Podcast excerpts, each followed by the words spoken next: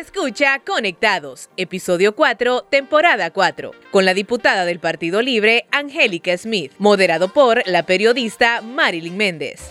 La generación Smart es la que siempre está conectada en todos lados desde su smartphone Tigo. Adquiere tu smartphone favorito desde 1199 lempiras y disfruta de una super recarga de 10 GB de internet más WhatsApp chat y llamadas ilimitadas a Tigo. Visita tiendas y puntos de venta Tigo. Elimina los cinco tipos de dolor con Iboprodol Ultra. Fórmula única. Bienvenidos a Conectados, un podcast de Radio América. En esta cuarta temporada seguimos conversando con hondureños de mucho interés. Hoy estamos con la diputada Angélica Smith de Santa Bárbara por el Partido Libre. Bienvenida, diputada.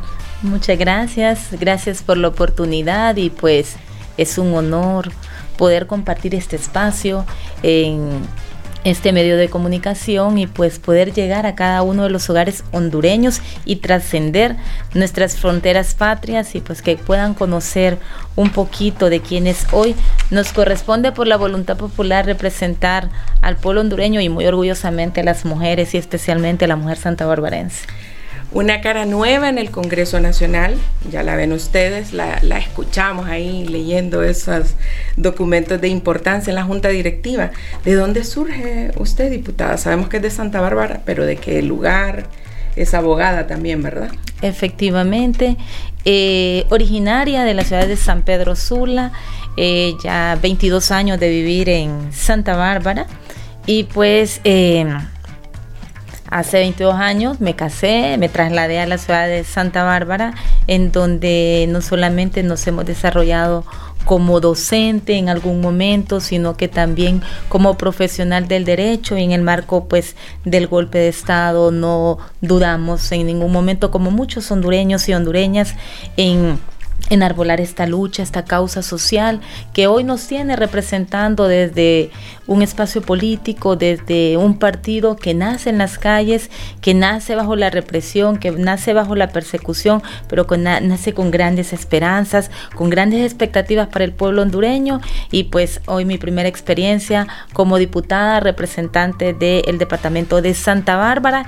Y pues orgullosamente dentro de eh, los cinco diputados que tiene el Partido Libertad y Refundación, cuatro son varones.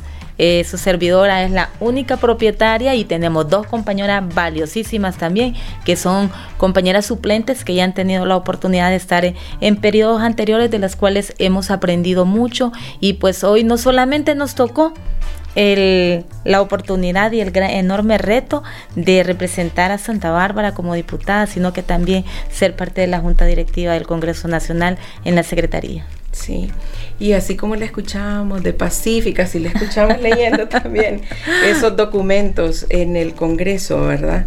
¿Qué tal su papel en la Junta Directiva? Sabemos que no es fácil, que hay mayoría de varones en el Congreso Nacional, pero ¿cómo llega a la Junta Directiva? Pues eh, Considero particularmente de que los momentos de Dios son perfectos, Dios tiene preparado para nosotros un espacio, Dios tiene preparado retos para nosotros y así como un día pues el pueblo santabarbarense me delegó la responsabilidad de representarles en el Congreso Nacional aquella noche en donde fuimos convocados por la presidenta de la República para poder elegir de manera democrática dentro de la bancada de libertad y refundación la propuesta para una junta directiva provisional. En aquel momento, pues no se me olvida, me sorprendió en donde el compañero abogado y congresista Racel Tomé, eh, quien me ha conocido desde hace muchos años atrás, hizo la propuesta para que yo pues junto con otros compañeros que fueron propuestos dentro de eh, la, aquella reunión que dirigía la presidenta en ese momento, nos eh, postuláramos para poder eh, optar a la secretaría, a la segunda secretaría del Congreso Nacional. Y pues aquí estamos por la voluntad de mis compañeros de, de la bancada del partido libre y por supuesto el apoyo de nuestro coordinador nacional, de nuestra presidenta.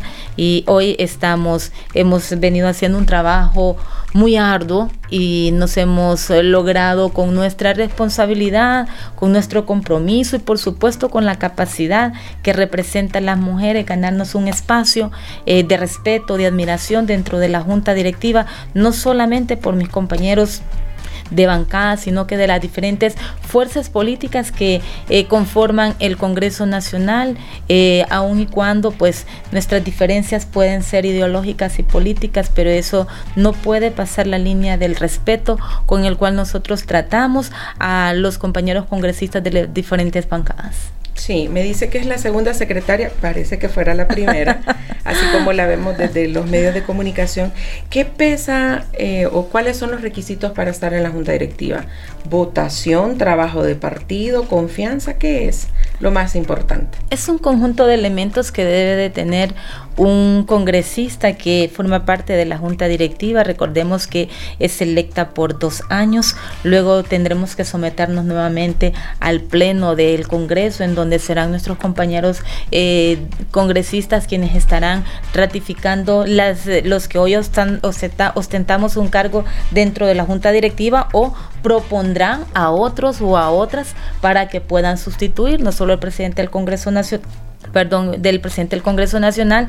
Él se mantiene por el periodo de cuatro años. Nosotros eh, ya en el próximo año, en el mes de enero, vamos a estar eh, sometiéndonos a la, eh, pues, la elección de la nueva junta directiva y pues reitero, particularmente me quedo, si hasta ahí vamos a llegar, me quedo con la satisfacción de el deber cumplido, de haber hecho y de estar haciendo nuestro trabajo de la mejor manera, aun y cuando nuestra experiencia no es no tenemos el recorrido legislativo que han tenido otros compañeros diputados que tienen varios periodos de estar, pero con un eh, año, cinco, seis meses, pues me ha tocado pasar pruebas de fuego en donde me ha hecho crecer como profesional, como persona, como política, entender que la política es una estrategia, entender que la política es una constante comunicación, es... Eh, es, una, es un constante eh, ir y venir del diálogo que debe de prevalecer entre los, el poder legislativo que está conformado por diferentes fuerzas políticas en donde estamos obligados, el pueblo fue sabio, a nadie le dio mayoría en el pleno, por lo tanto eso nos obliga no a negociar con dinero como anteriormente se hacía, como históricamente se hacía en el Congreso, sino que llegar a acuerdos y consensos, pero que por sobre todo esos acuerdos, esos consensos estén basados en el diálogo, en la construcción y por supuesto en el interés común que es el pueblo hondureño. Sí. Usted menciona, diputada, que antes se negociaba, se dialogaba con dinero. Ahora están utilizando eh, comunicaciones, acercamientos con las otras bancadas, pero no ha sido del todo positivo. Efectivamente, pero hemos tenido respuestas. Ejemplo de ello es la elección de la Corte Suprema de Justicia, en donde la historia nos dice, y ustedes como comunicadores sociales lo saben, eh, por referencia nos cuentan las anécdotas de las eh, situaciones que se daban en el Congreso Nacional, en, este, en esta elección de esta Corte hubo diálogos permanentes, hubieron diálogos extensos, pero por sobre todo el pueblo hondureño debe tener la certeza, lo que no hubo fue dinero a cambio de la voluntad de cada uno de los congresistas. Votamos de manera responsable para conformar una Corte Suprema de Justicia a la medida del pueblo hondureño, a la medida de la justicia en este país, con el compromiso de retornar al Estado de Derecho, a la seguridad jurídica, y ese ha sido uno de los ejemplos. Y seguimos avanzando. Cada una de las votaciones a las que se someten los respectivos dictámenes para luego ser aprobados como decretos de la República no están sujetos a pagos de ningún congresista, están sujetos a la dignidad que debe de caracterizarnos y pues por supuesto también queda evidenciado ante el pueblo hondureño a través de ustedes los medios de comunicación, aquellos diputados y diputadas que efectivamente están dentro del pleno por intereses particulares y no intereses del pueblo que nos llevó a representarles. Sí. Diputada, sabemos del conflicto con la elección de la Junta Directiva y cómo se han venido desarrollando eh, el trabajo en este año y medio. ¿Tiene temor usted de que todo lo que ha firmado como junta directiva le vaya a dar consecuencias legales, usted como abogada después o no? Eh, hemos estudiado profundamente la constitución, la legitimidad que tiene la... Eh, eh, la junta directiva y pues eh, por sobre todo confiamos en que siempre hemos actuado eh, enmarcado dentro de lo que establece la constitución, que establecen nuestras leyes. Sabemos de que pequeños grupos de poder han tenido intereses grandes en poder generar desestabilización desde diferentes poderes del Estado. Primero lo intentaron con el poder legislativo, con ese pues esa situación que nos deja marcados, pero que sin embargo hubo un pueblo hondureño y una bancada de eh, hombres y mujeres que estuvimos firmes ahí, pues por sobre todo un pueblo que nos ha eh, dado la legitimidad, una presidenta de la República que reconoce una comunidad internacional que reconoce la legitimidad de lo que es la Junta eh, Directiva del Congreso Nacional y que nuestras acciones están enmarcadas dentro de lo que establece la ley. Nuestra agenda legislativa va encaminada a combatir la corrupción, la impunidad en este país, situación que lamentablemente no se había dado en años anteriores desde un poder del Estado nos detiene la obligación y el mandato irrestricto de la Constitución cumplir la ley y pues por supuesto crear normas jurídicas que vengan a beneficiar al pueblo hondureño. No tenemos temor, estamos claros de que hemos llegado a este espacio desde la puerta de enfrente hemos estado legislando y seguiremos legislando a favor del pueblo hondureño y lo hacemos, reitero, enmarcado dentro de lo que establece la Constitución y nuestras leyes. Sí, vemos su trabajo en el Congreso, también vemos su participación en redes sociales. ¿Cómo hace Angélica Smith para mantenerse alejada de todos esos conflictos? Porque usted tiene compañeros que son bien agresivos en, en redes y también en el Pleno. ¿Cómo hace usted para mantenerse alejada de todo eso. Considero que cada congresista toma la decisión de cuál debe ser su postura, cuál debe ser la personalidad que quiere o pretende proyectar ante el pueblo hondureño. La mía siempre ha sido una postura clara, una postura basada en propuestas constructivas y pues soy orgullosamente al Partido Libertad y Refundación. Sin embargo, respeto las eh, acciones, eh, las expresiones y las posturas de algunos compañeros diputados. Sin embargo, algunas no las comparto, pero eh, soy una persona respetuosa de la libertad de expresión, de, todas las maneras en las que se pueda dar y pues particularmente Angélica Smith ha cogido su propio estilo y el estilo es trabajar dentro del marco del respeto, dentro del marco de la legalidad. No digo que mis compañeros no lo hacen, pero quizá algunos pues eh, dentro de su estrategia pues eh, adoptan posturas en las que yo definitivamente y de la manera particular y personal no lo haría. Sin embargo, lo respeto, pero sé que cada uno de mis compañeros, tanto hombres como mujeres, tenemos un profundo compromiso con el país, con la refundación de este país y nosotros nos enmarcamos dentro de un plan bicentenario que ha establecido la presidenta de la República junto con el presidente del Congreso Nacional. Sí, se dice mucho que quien manda en el legislativo es el diputado Carlos Zelaya, el primer secretario. ¿Qué tal su relación con él? ¿O no, verdad? Manda Luis Redondo. eh, Carlos Zelaya es un gran compañero, es una persona de la que particularmente he aprendido mucho, una enorme trayectoria política, un hombre conciliador, un hombre de diálogo, un hombre respetuoso, un hombre humilde, que no vamos a negar el vínculo eh, familiar que tiene con la familia presidencial. Sin embargo, eh, Carlos hace su trabajo como primer secretario del Congreso y pues ya la... El, Escucha Conectados, episodio 4, temporada 4, con la diputada del Partido Libre, Angélica Smith, moderado por la periodista Marilyn Méndez. La generación Smart es la que siempre está conectada en todos lados desde su smartphone Tigo. Adquiere tu smartphone favorito desde 1199 lempiras y disfruta de una super recarga de 10 GB de internet más WhatsApp chat y llamadas ilimitadas a Tigo. Visita tiendas y puntos de venta Tigo Elimina los cinco tipos de dolor con Iboprodol Ultra. Fórmula única. La, eh, eh, lo que es eh, la ley orgánica del Congreso Nacional establece cuáles son las facultades del presidente del Congreso y el presidente Redondo ejerce la autoridad que la misma ley le faculta y nosotros como miembros de la Junta Directiva nos sujetamos, estamos subordinados a la autoridad máxima del Congreso Nacional que es el presidente Redondo y pues por supuesto Carlos es un gran compañero que construye con el presidente Redondo y con quien le corresponde hacerlo porque eso le caracteriza, ser un gran eh, político y una persona a la cual admiramos mucho particularmente. Sí, es un ataque de la oposición entonces decir eso, ¿verdad? Por supuesto que sí, por supuesto, y pues eh, Carlos y nosotros los diputados lo entendemos y ante esas situaciones nosotros no vamos a, generar conflicto, no vamos a generar polémica.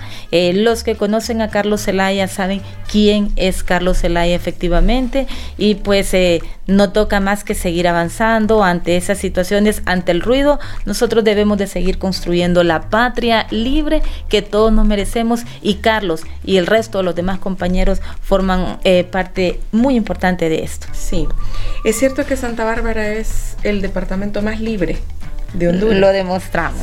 Lo demostramos. Orgullosamente, Santa Bárbara, actualmente tenemos 14 diputados de Libertad y Refundación, tenemos, eh, perdón, 14 alcaldes de Libertad y Refundación, tenemos 5 alcaldes en alianza, eh, de 28 alcaldes que, que de 28 municipios y pues tenemos 5 diputados de 9 diputados que tiene el departamento de Santa Bárbara. Hicimos un trabajo excepcional. Santa Bárbara ha sido uno de los departamentos en donde ha demostrado la pujanza de la lucha social, de la ideología que sustenta nuestro departamento y hoy nos corresponde a nosotros como diputados seguir manteniendo viva esa ideología, esa esperanza y pues, por supuesto esa pujanza que caracteriza el departamento de Santa Bárbara. Y es por eso que inician las campañas de su partido entonces, en Santa Bárbara pues seguramente la conducción nacional debe de hacer un análisis muy exhaustivo y profundo de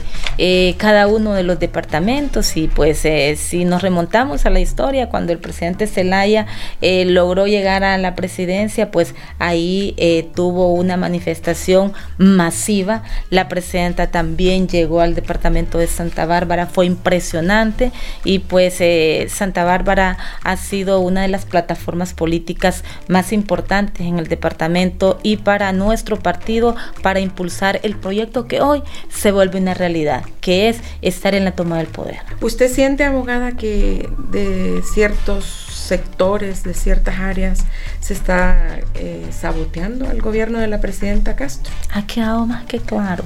Nosotros hemos tenido que venir avanzando ante un cerco mediático que lo que ha pretendido es generar desestabilización, incertidumbre, polarización en la sociedad hondureña, en un gobierno en donde pues ha tratado de hacer eh, del manejo de los recursos públicos eh, de la manera más transparente, de la manera más justa, porque precisamente nosotros llegamos a la toma del poder enarbolando la justicia social y no podemos tener un doble discurso. Desde el espacio donde estoy, y yo se lo digo a las personas que están en mi entorno, a las que están más cerca. Eh, sí podemos garantizar con toda y eh, ese, con todo ese cerco mediático, con toda esa mentira, con toda esa maraña que se pretende llevarle al pueblo hondureño a través de medios, eh, pues que Mm, en realidad nos dejan mucho que desear y saber a quién efectivamente responden, porque eh, uno de los principios que debe prevalecer en los medios de comunicación y de los comunicadores sociales es la objetividad con la que deben de transmitir la noticia y no generar polémica, incertidumbre e inseguridad dentro de la sociedad hondureña. Hemos realizado dentro del Congreso Nacional, hemos eh, realizado una cantidad de actividades legislativas que van en beneficio del pueblo hondureño, pero lamentablemente hay un cerco mediático que lo que ha pretendido es desinformar y generar incertidumbre en los y hondureñas. Pero el Estado tiene sus propios medios para informar. Sí, sí los tiene y consideramos nosotros y lo hemos hablado, consideramos que no ha sido lo necesario para romper esos medios corporativos que lamentablemente gran cantidad de la población hondureña son a esos a los que escuchan. La mentira que se transmite a través de esos medios de comunicación. A veces en mi casa yo estoy, que estoy en el espacio donde estoy y escucho cómo es posible que digan tanta mentira y con tanto descaro y con tanta seguridad.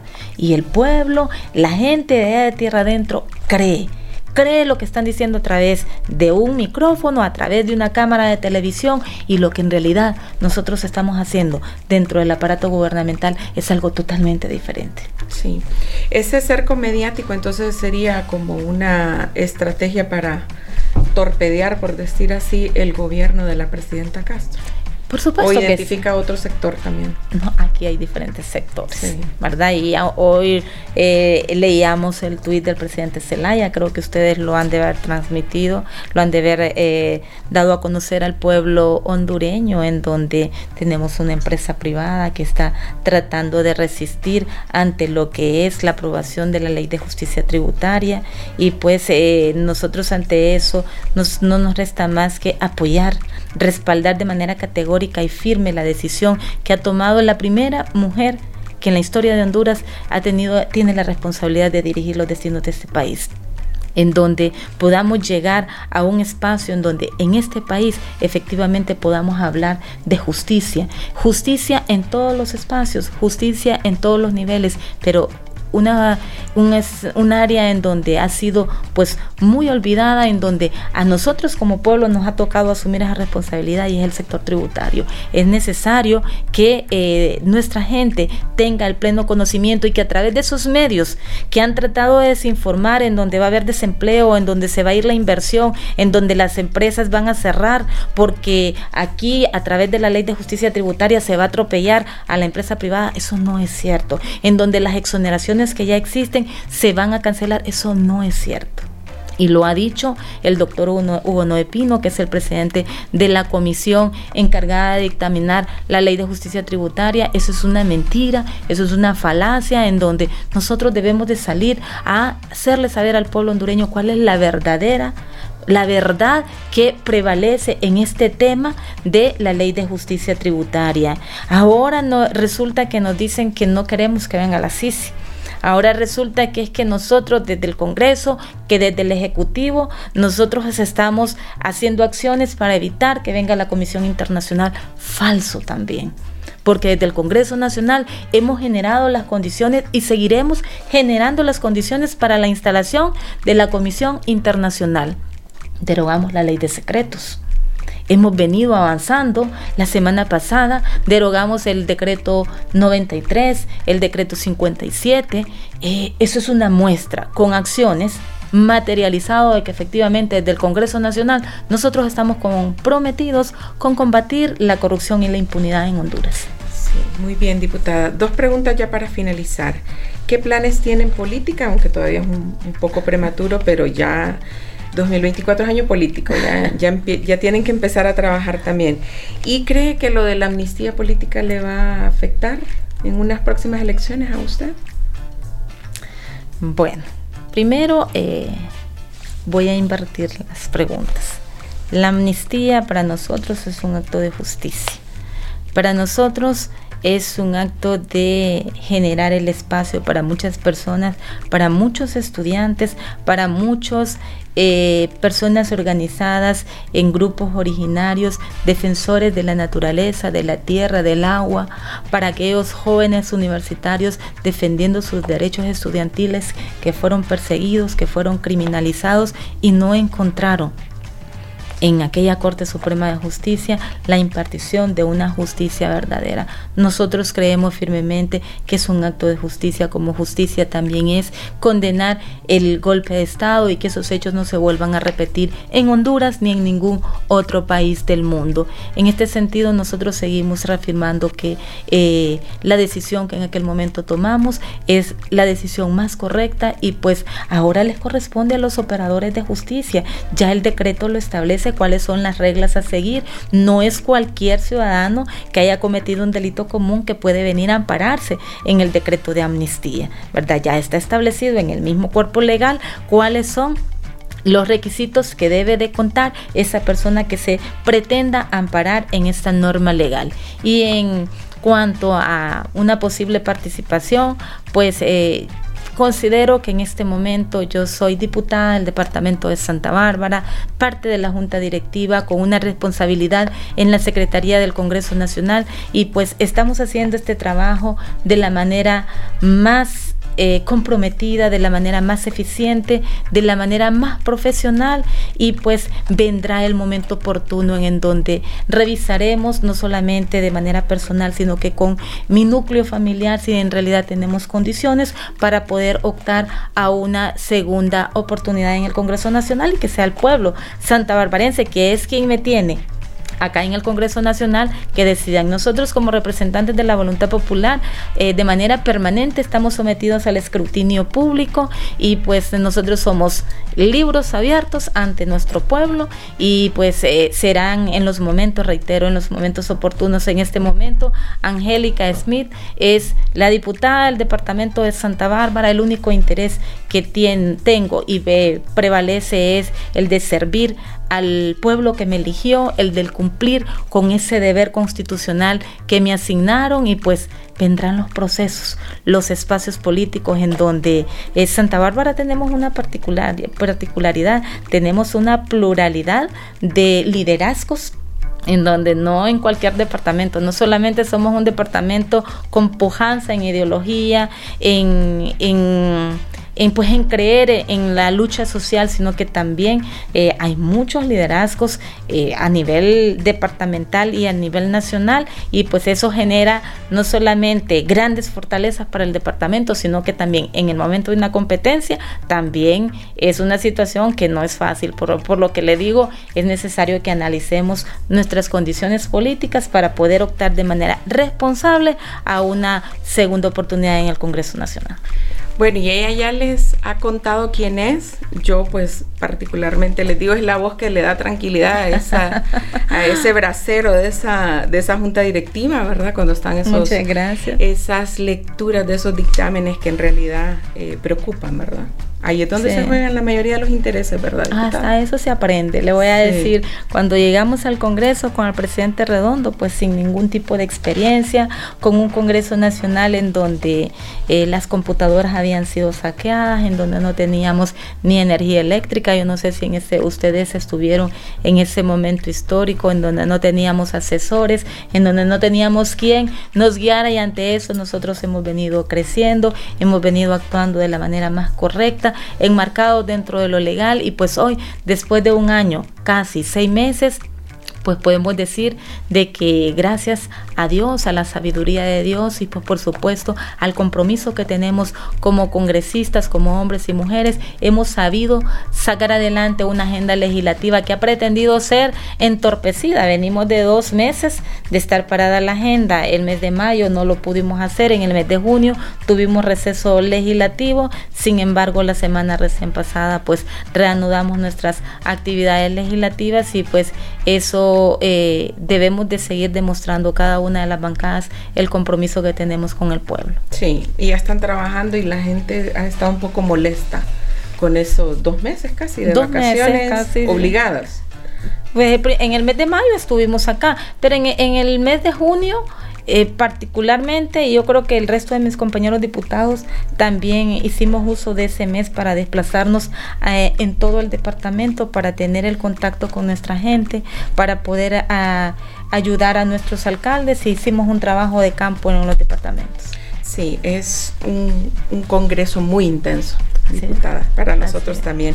Agradecemos mucho su visita. Nos, nos ha gustado conocerla más. Es una de las caras nuevas del Congreso Nacional de Libertad y Refundación y de las profesionales en el Congreso que le dan tranquilidad, como le decía hace ratito. Gracias, diputada, por la visita. No, un honor. Gracias a ustedes por darnos el espacio, la oportunidad de que puedan conocer el pueblo hondureño, quiénes son sus representantes en el Congreso Nacional y el compromiso que tenemos para sacar adelante nuestro país. Muchas gracias. Gracias y a todos ustedes les recordamos que estamos en las plataformas de Spotify, Deezer, Apple Podcast, también en YouTube, en Google, en nuestra página web radioamerica.hn. Ahí pueden encontrar los podcasts de Conectados y también de la otra gama de conversaciones que tenemos en todas nuestras plataformas digitales. Mi nombre es Marilyn Méndez. Hasta pronto. La generación Smart es la que siempre está conectada en todos lados desde su smartphone Tigo. Adquiere tu smartphone favorito desde 1199 lempiras y disfruta de una super recarga de 10 GB de internet más WhatsApp chat y llamadas ilimitadas a Tigo. Visita tiendas y puntos de venta Tigo. Elimina los 5 tipos de dolor con Iboprodol Ultra. Fórmula única. Encuéntranos como podcast Radio América HN en Spotify, Deezer, Apple Podcast, Google Podcast. Podcast Radio América HN.